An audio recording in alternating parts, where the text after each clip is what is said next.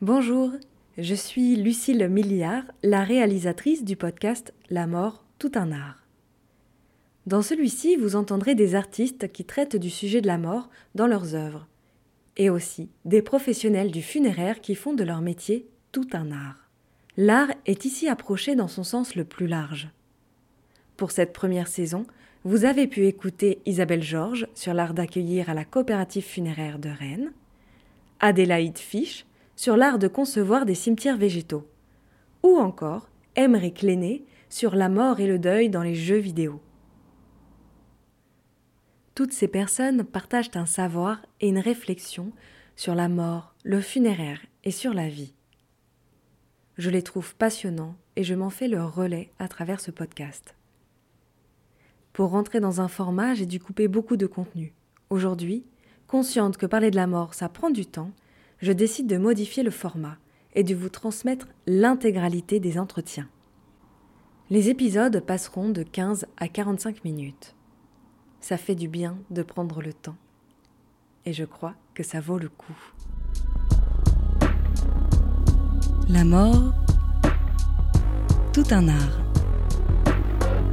L'art de sélectionner des bandes dessinées sur la mort et le deuil, avec Isabelle Appéré et Aurélien Bécu.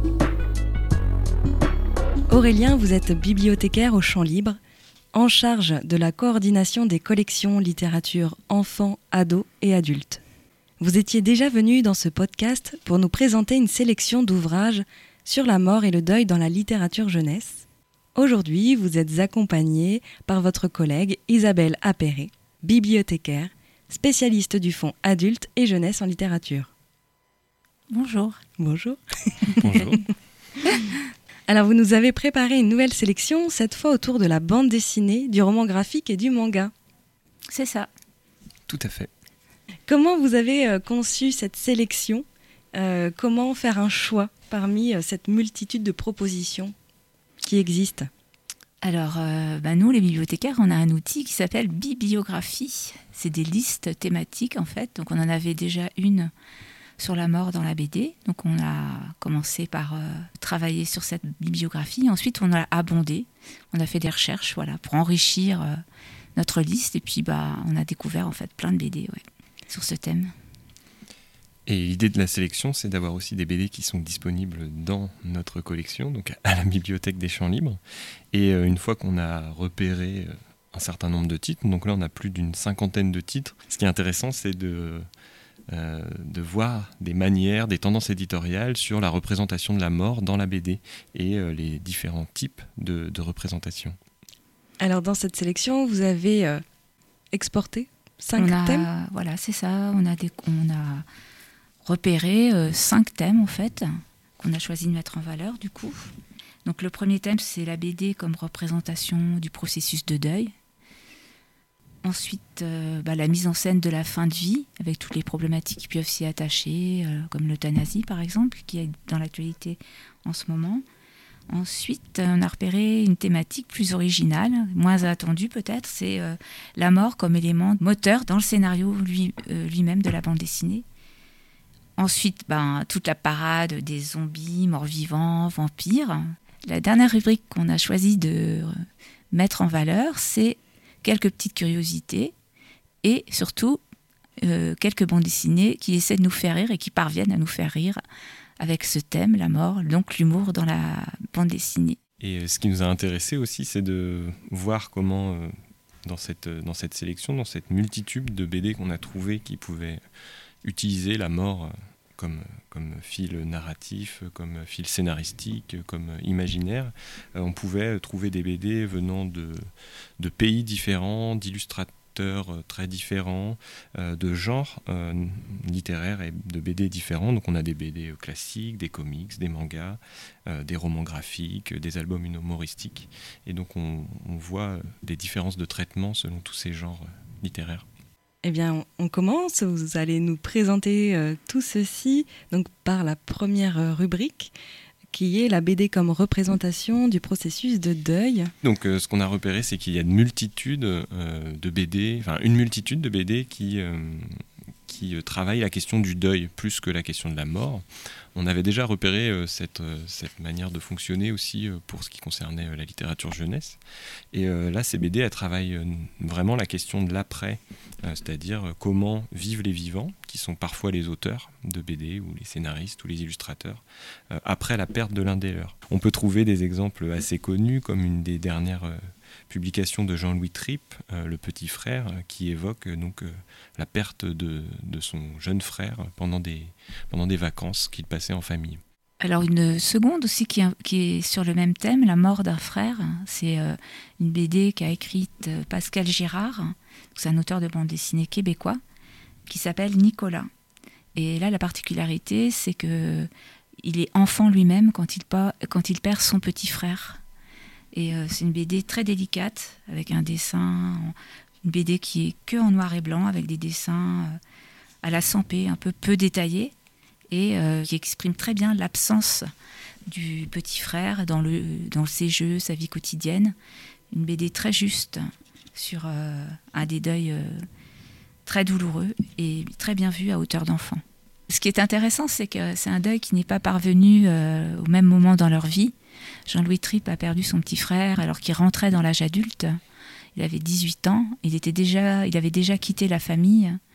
Euh, et Pascal Girard, c'est l'inverse. Il perd son petit frère alors qu'il est encore lui-même enfant.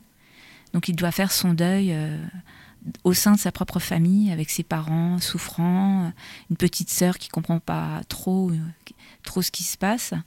Alors que Jean-Louis Tripp, lui, euh, il a l'opportunité de se reconstruire ailleurs, en dehors de, sa famille. Il est déjà lancé dans la vie d'adulte.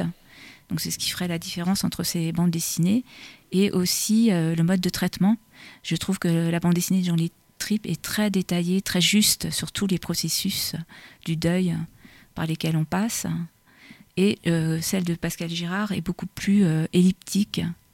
Et elle, elle, évoque quelques moments où un enfant euh, perçoit durement l'absence de son frère, par exemple un jeu qu'ils pratiquaient tous les deux, et évidemment il est démuni pour euh, continuer euh, à, jouer, ou les moments très forts dans la vie d'un enfant, comme par exemple Noël, où il sent que ses parents craquent.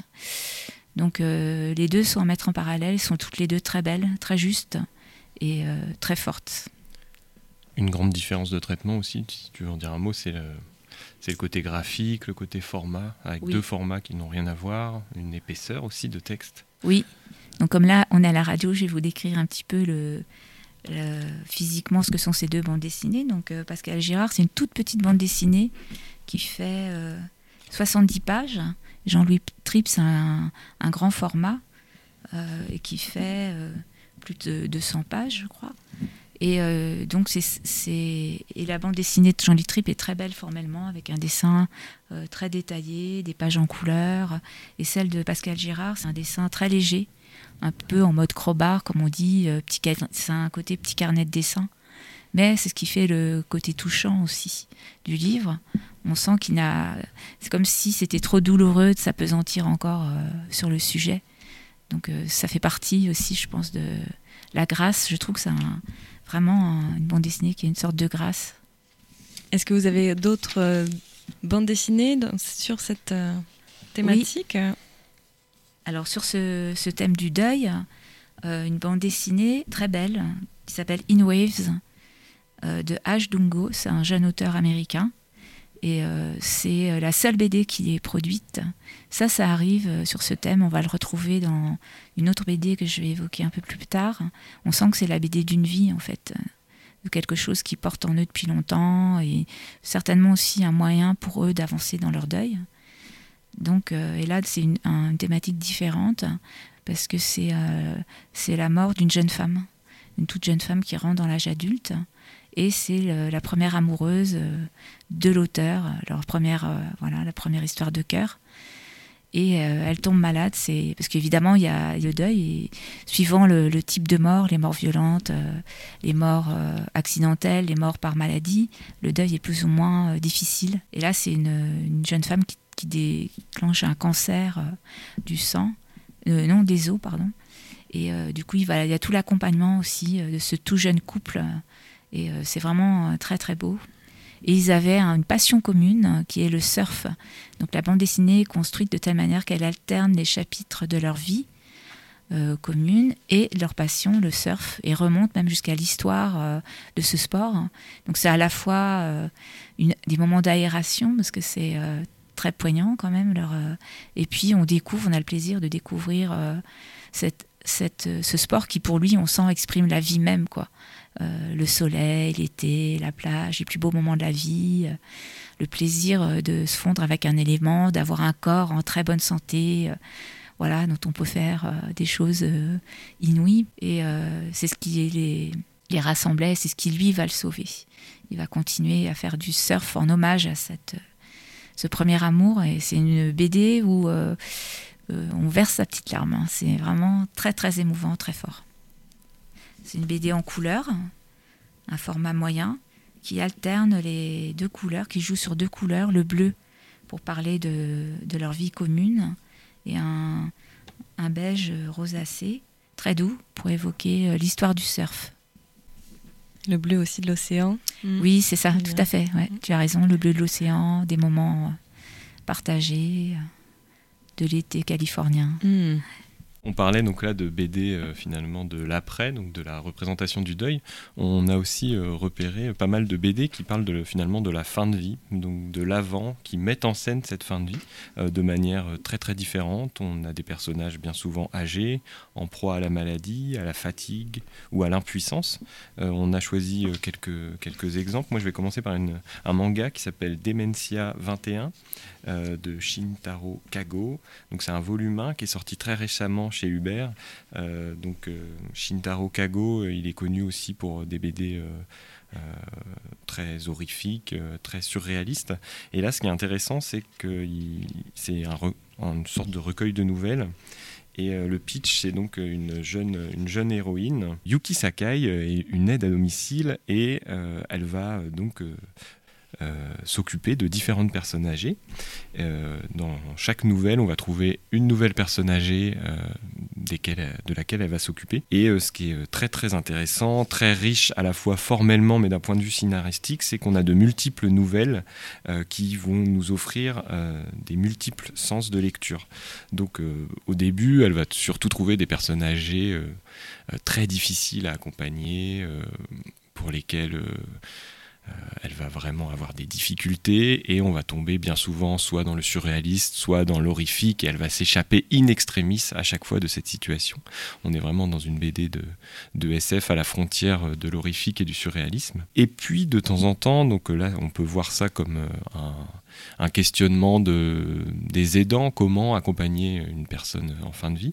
Et puis à certains moments, ça va se retourner, c'est-à-dire qu'on va avoir euh, une nouvelle où euh, les personnes âgées vont finalement se regrouper pour créer une sorte de super-héros qui va prendre forme graphiquement et euh, qui va parcourir la ville.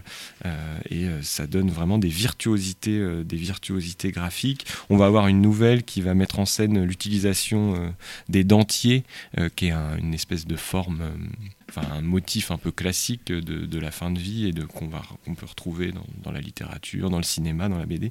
Et là donc une BD, enfin une nouvelle très très horrifique sur les dentiers. On va retrouver aussi euh, des super héros en fin de vie. Que deviennent les super héros en fin de vie? Donc comment cette Yuki Sakai va réussir à s'en occuper?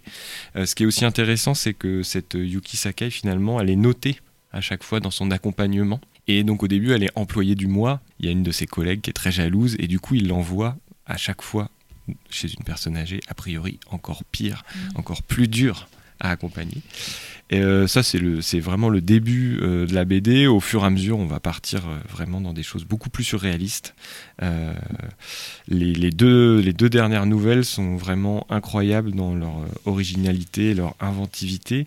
la dernière, elle met en scène, mais bon, je spoil un peu, mais elle met en scène des personnes âgées qui vont revivre leur jeunesse à travers un, dispositif. Et alors la dernière, il faut vraiment s'accrocher, c'est une fille qui profite du caractère très très ridé de sa mère pour commettre un, nombre de méfaits improbables, puisque finalement les rides sont tellement présentes qu'elle va pouvoir cacher ce qu'elle vole, qu'elle va pouvoir cacher les corps euh, des gens qu'elle vient de tuer. Et donc il y a une mise en scène comme ça assez incroyable euh, de, la fin de vie à travers différents prismes. J'en rajoute une dernière où les personnes âgées sont euh, enfermées dans des sortes de tiroirs et on leur donne de la drogue, de l'alcool pour qu'ils passent leur temps. Donc c'est à la fois vraiment un questionnement sur comment on les accompagne, enfin comment on peut avoir des difficultés à les accompagner, mais aussi qu'est-ce que propose la société. Euh, et ça rejoint bah, des problématiques actuelles autour des EHPAD notamment.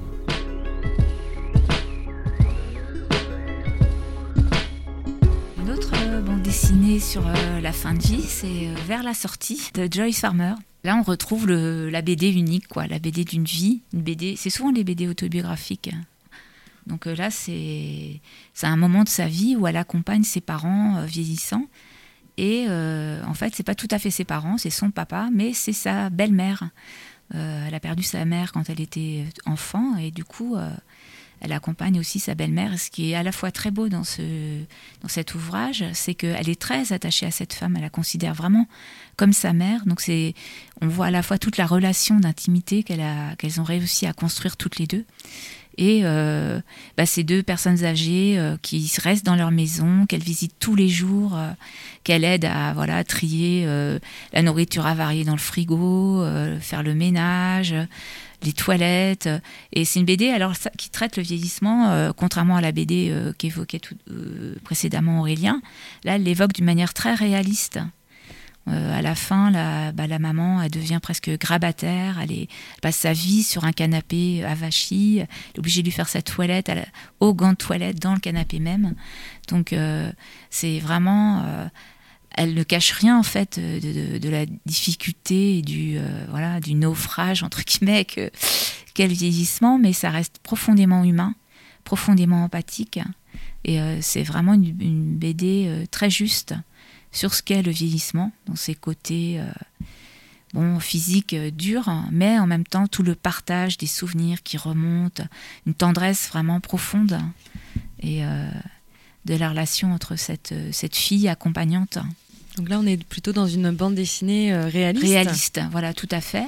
Et qui, là, c'est une fin de vie, disons, classique. Hein. Ils vont elle accompagne ses parents jusqu'à une mort par vieillesse, en fait. Hein. Ouais. Donc euh, elle accompagne un peu plus longtemps sa belle-mère en fait, qui reste seule. Alors la bande dessinée vers la sortie de Joyce Farmer, euh, pour les grands connaisseurs de BD, euh, ça va leur parler. Si je dis Crumb, c'est un peu ce genre-là en fait, une BD en noir et blanc avec un dessin très fouillé, avec des petites hachures, qui rappelle vraiment le, premier style BD underground américaine, qui a vraiment mis le premier en scène Robert Crumb. Et sinon, j'avais envie de parler d'une autre euh, bande dessinée parce qu'il est vraiment dans la thématique actuelle autour de l'euthanasie. C'est une très belle bande dessinée de Judith Vanish Tandel. Comme son nom l'indique, elle est belge. et là, ça s'appelle David, les femmes et la mort. Donc David, c'est un homme qui a déjà euh, une soixantaine et qui a refait sa vie, d'où le titre Les femmes. Il a une grande fille d'une première, euh, première union et une petite fille de 9 ans et une compagne du coup euh, assez jeune aussi et une alors quand je dis petite fille, je dis petite parce qu'elle est petite, mais c'est sa fille en fait. Et il a aussi une petite fille, la fille de sa fille, et donc il a quatre femmes autour de lui qui l'accompagnent. Alors lui, il est touché pas par la vieillesse, par la maladie, un cancer. Au début, qui cache longtemps à ses proches, puis il est obligé de finir par voilà le dire parce que tout le monde s'inquiète de son son état de santé. Et euh, la bande dessinée est très belle parce qu'elle alterne euh, par chapitre le point de vue de chacun. Le point de vue euh, d'une petite enfant, d'une petite, un petit bébé, la petite fille, la fille jeune, voilà, la compagne jeune. et c'est très juste aussi sur un accompagnement de vie très humain où on fait déjà des petites cérémonies pour se préparer à se quitter. Et là, la famille va faire le choix d'une mort accompagnée avec tout un rituel. Donc euh, c'est très dans l'air du temps, euh, bah, parce que ça, ça, ramène aux questionnements de sociétaux qu'on vit actuellement. Et c'est très élégant, à la fois dans le traitement et dans un accompagnement très civilisé, je dirais, de, de, cette mort choisie. Et ce rituel, il est créé par ces femmes qui l'entourent? Oui. Alors lui aussi. Et elles sont toutes les, euh, enfin il n'y a pas la petite fille, le bébé, mais elles sont toutes les, toutes euh, les deux adultes sont euh, chacune d'un côté de son lit au moment du, geste final, hein, de l'accompagnement thérapeutique final. Et avant, il y a tout des, bah, dons, des cadeaux, qu'est-ce que tu veux garder de moi, quels souvenirs. voilà, c'est et il les quitte en les, en les poussant vers la vie. Euh, et ça, c'est vraiment. Je trouve que euh, sur le, sujet, c'est une BD euh, qui n'est pas du tout revendicative. On ne sent pas derrière un arrière-plan politique du tout, mais qui est très élégante, très humaine et bah, qui en même temps pose d'une façon implicite voilà, toutes les questions auxquelles on peut être confronté quand on a envie de s'investir dans cette démarche. Une dernière BD peut-être à évoquer sur cette question de la fin de vie qui est un peu à cheval euh, entre le côté complètement barré de Dementia 21 et le côté très réaliste de Vers la sortie. C'est une BD qui est parue chez Ankama en 2022 qui s'appelle Shadow Life de Hanshu et Hiromi Goto. Euh, Hiromi Goto, elle est canado-japonaise, donc euh, double nationalité.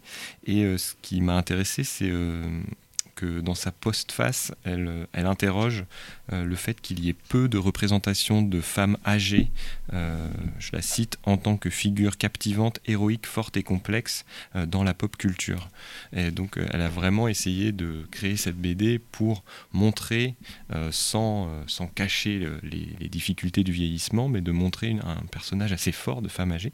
Et donc le pitch de Shadow Life, c'est Kumiko qui a 76 ans, qui quitte la résidence des pâturages verts, donc euh, sa maison de retraite, son EHPAD, sans prévenir ses enfants et qui emménage seul dans un appartement en répondant très aléatoirement au téléphone à ses filles. Donc ils vont peu à peu complètement paniquer, essayer de venir la trouver.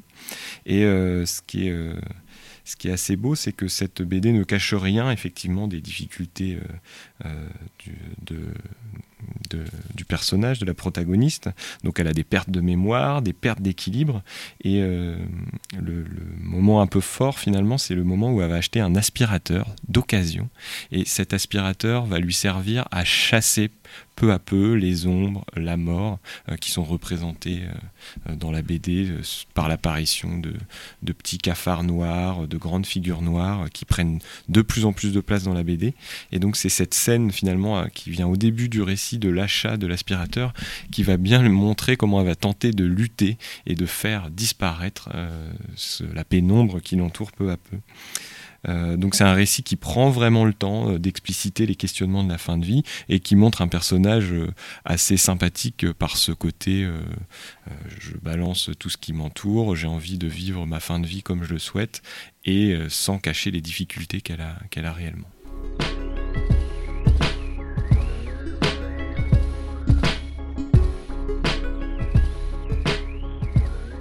Une autre manière d'utiliser la mort euh, dans la bande dessinée, c'est d'en faire vraiment un élément moteur de la fiction euh, ou du scénario. C'est-à-dire que la mort n'est pas seulement soit une thématique, soit une évocation du deuil, soit une évocation de la fin de vie, mais elle, euh, elle devient véritablement une structure pour la narration.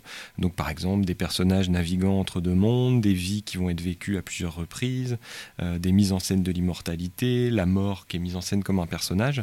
Donc euh, il y a différentes BD qui font de la mort un élément structurant de la fiction. moi je vais en évoquer deux, deux ou trois même.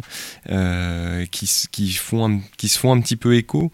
Euh, c'est des BD qui ont eu un grand écho médiatique, critique, un petit succès d'estime. Moi, je les aime pas également, mais elles sont quand même intéressantes euh, dans leur manière de, de, construire la narration à partir de la mort.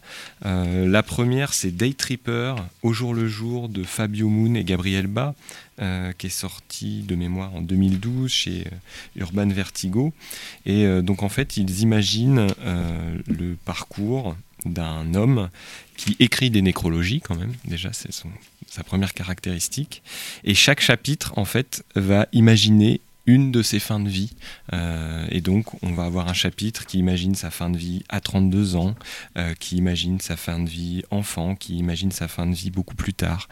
Et euh, cette manière de chapitrer, de couper la narration par euh, sa fin de vie, par sa mort, euh, va donner euh, quand même une sorte de, synthèse, de quintessence, de tranche de vie et de la manière dont ça aurait pu finir s'il s'en était, enfin s'en était arrêté là.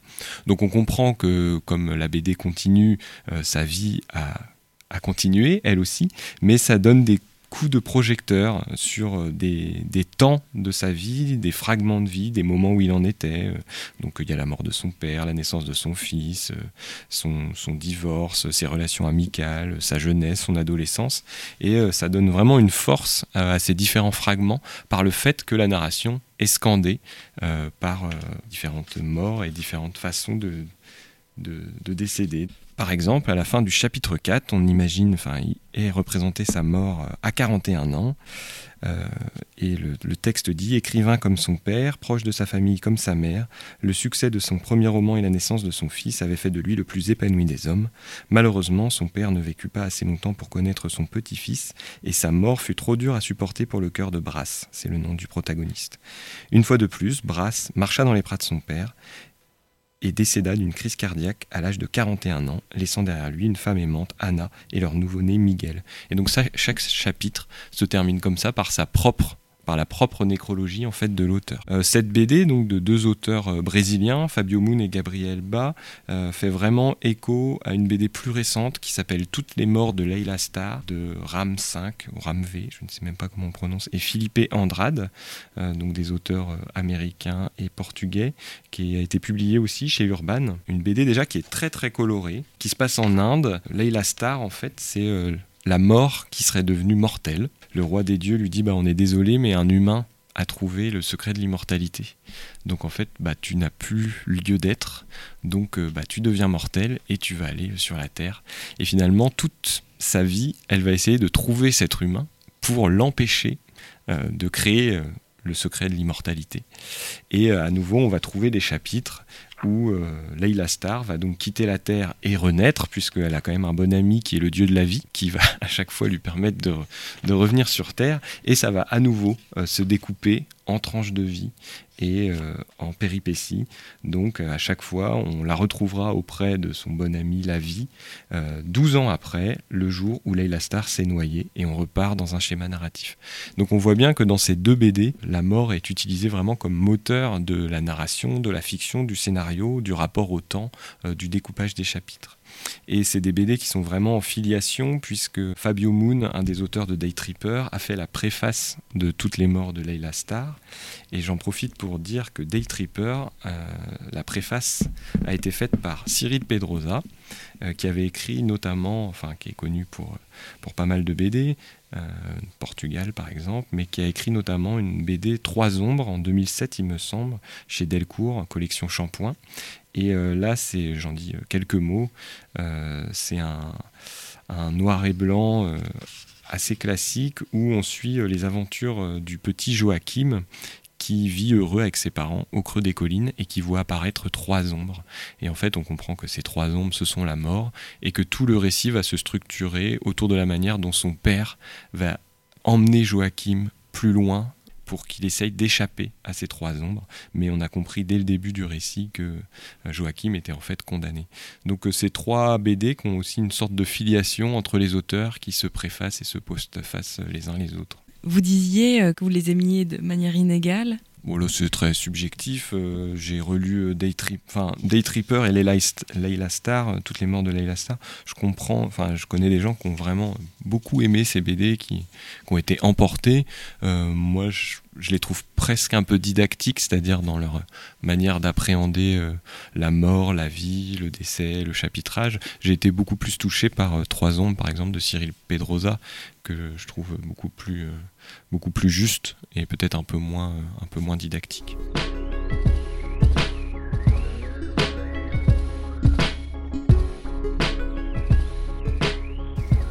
Réfléchissant en fait à la mort dans la BD, je me suis rendu compte qu'au début euh, de la bande dessinée, euh, non seulement les personnages, euh, les héros ne mouraient pas, mais même ne vieillissaient pas. Et tout début, c'était presque un, comment dire, un, parti pris du genre, hein, d'avoir des héros euh, récurrents qu'on retrouvait. Bon, évidemment, on connaît tous Tintin, Capitaine Haddock, mais tout début, le Little, euh, Little Nemo de Winsor McKay, par exemple, c'est un, petit garçon qu'on retrouve toujours au même âge. Sammy Sneeze aussi, de Winsor McKay, c'est le petit Sammy, il vieillit pas plein d'albums avec lui, il ne bouge pas. Mm. Et c'est intéressant de savoir que la première BD, en fait, euh, où les héros ont commencé à vieillir, c'est une bande dessinée de 1918 de Frank King, qui s'appelle Gasoline Alley. Et le titre, c'est Walt et Squeezix. Walt, c'est un vieux garçon, en fait, euh, qui vit à Gasoline Alley. Ça décrit euh, la middle class américaine qui à l'époque euh, était toute contente d'avoir des voitures. Voilà, c'est tout. D'où le titre Gasoline Allée, l'allée du gasoline. Et il va recueillir un petit bébé qui s'appelle Squeezix. Et à partir du moment où ce bébé rentre dans sa vie, il va commencer à vieillir. Donc c'est intéressant à savoir que ça pas toujours. il y a pas avant, il y avait absolument pas de BD sur la mort. Il y avait même pas de BD où, où le personnage mourait. Où le personnage mourait et même vieillissait. Mmh. Et est-ce que vous savez, enfin, vous pourriez l'expliquer ou pas historiquement? Alors, ça peut-être à voir avec euh, les débuts, euh, disons, matériels de la bande dessinée, puisqu'au départ, les premières euh, bandes dessinées, c'était des planches qu'on publiait. c'était dans la, le supplément du dimanche des grands journaux américains. Donc, on, commandait aux auteurs une planche et les, les, comment, les lecteurs s'attachaient à un héros. Donc euh, il retrouvait toutes les semaines. Donc euh, peut-être parce que ça a été conçu comme ça au départ, pas comme un album entier, mais comme des planches qui se suivaient les unes après les autres. Euh, peut-être qu'on n'a pas pensé du tout, du coup, pour pas pour, pas se débarrasser de la poule aux œufs d'or non plus, j'imagine, faire vieillir le, héros. C'est rigolo de connaître ça, quoi. Ouais, c'est très juste sur le mode de publication. C'est aussi, à mon avis, peut-être lié au rapport au temps, c'est-à-dire que Enfin, la BD, c'était aussi du feuilleton, donc euh, c'était de retrouver des personnages récurrents euh, qui avaient une certaine stabilité, enfin même, même apparence.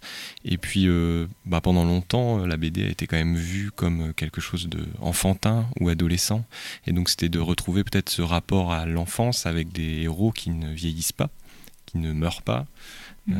et donc de, de conserver aussi cette part un peu enfantine dans dans le, dans le rapport au temps. Hmm. Et divertissante euh, aussi peut-être. Et divertissante.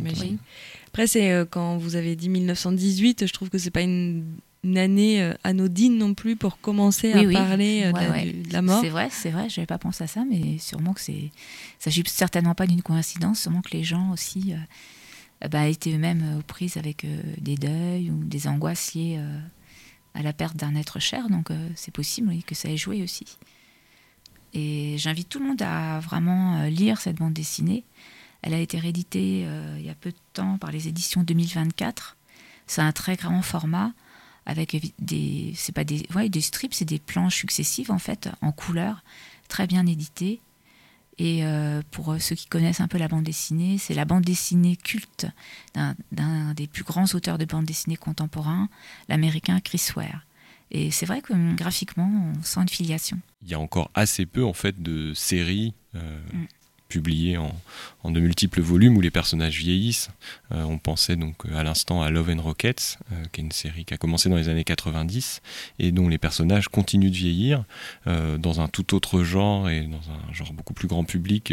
Il y a Torgal qui vieillit euh, voilà. Mais sinon, c'est quand même assez peu fréquent. Il doit y avoir évidemment d'autres exemples, mais c'est quand même assez peu fréquent de voir des personnages récurrents euh, vieillir de, volume en volume. Et c'est certainement euh, comment la bande dessinée indépendante qui a émergé il y a une vingtaine d'années avec des grandes maisons comme l'association Cornelius, qui ont souhaité aborder des thématiques plus adultes aussi. Et c'est vrai que c'est certainement à ce moment-là qu'on a commencé à voir euh, apparaître ces thématiques. C'est une question très intéressante, en tout cas. Euh, Lucky Luke, euh, pareil, hein, il bouge pas. les Schtroumpfs, il n'y a pas d'enterrement chez les Schtroumpfs. il y a plein, en fait, tous les BD classiques, bah, Astérix et Obélix. Et même dans le genre comics, Superman ou Batman, c'est récemment qu'ils sont prises avec des problématiques profondément humaines, quotidiennes. quotidiennes. Avant, c'était voilà, des personnages hors de la condition humaine quand même.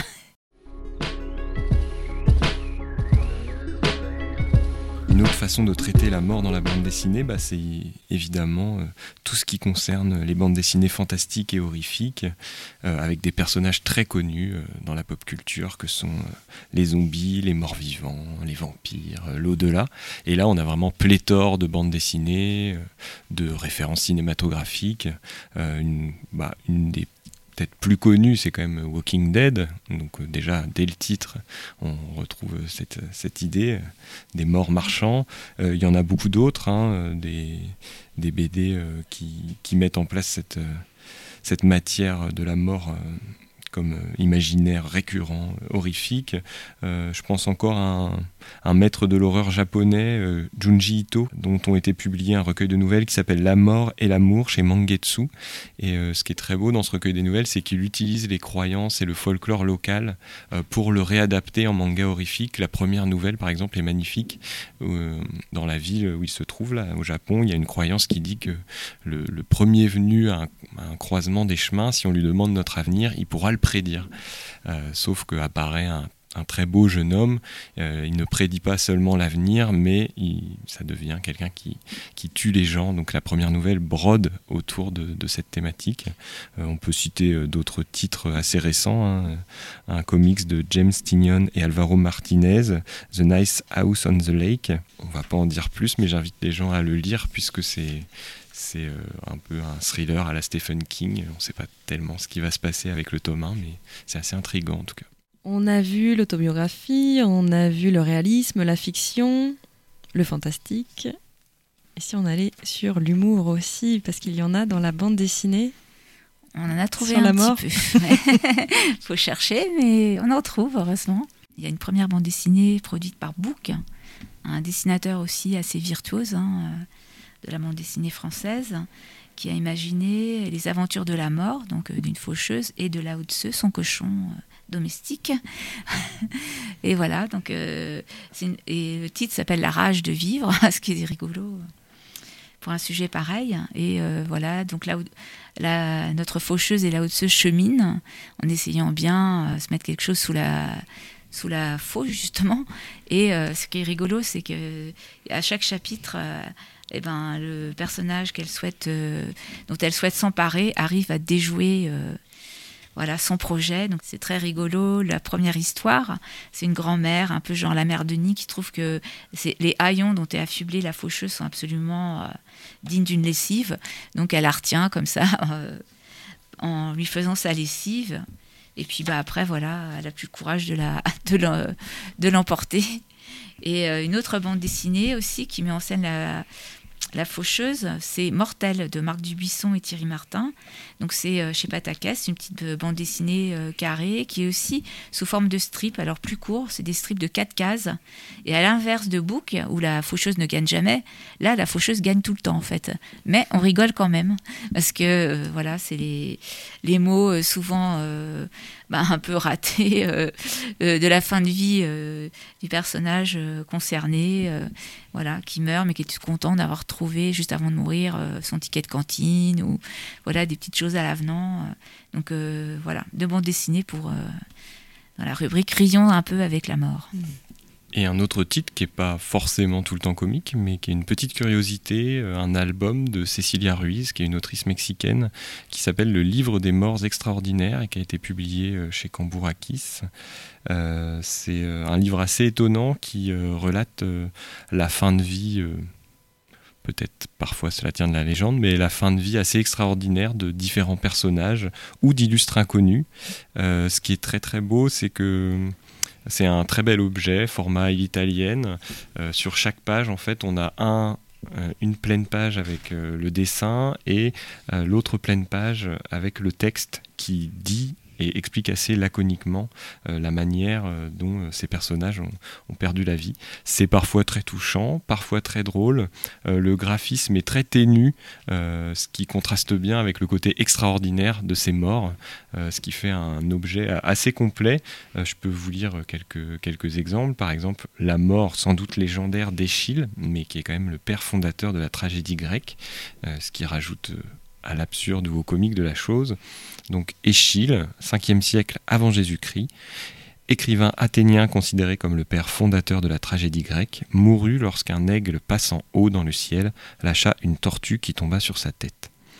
Il est dit que le volatile aurait peut-être confondu son crâne chauve avec une pierre susceptible de briser la carapace du reptile. Un autre exemple que Isabelle aime bien aussi, Donc un avocat, euh, Clément Vallandigham, 1871, je lis l'extrait.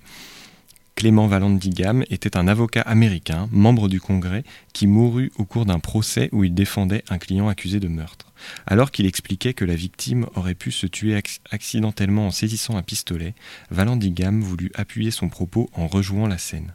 Ignorant que l'arme était chargée, il se tua lui-même accidentellement, gagnant du même coup sa cause.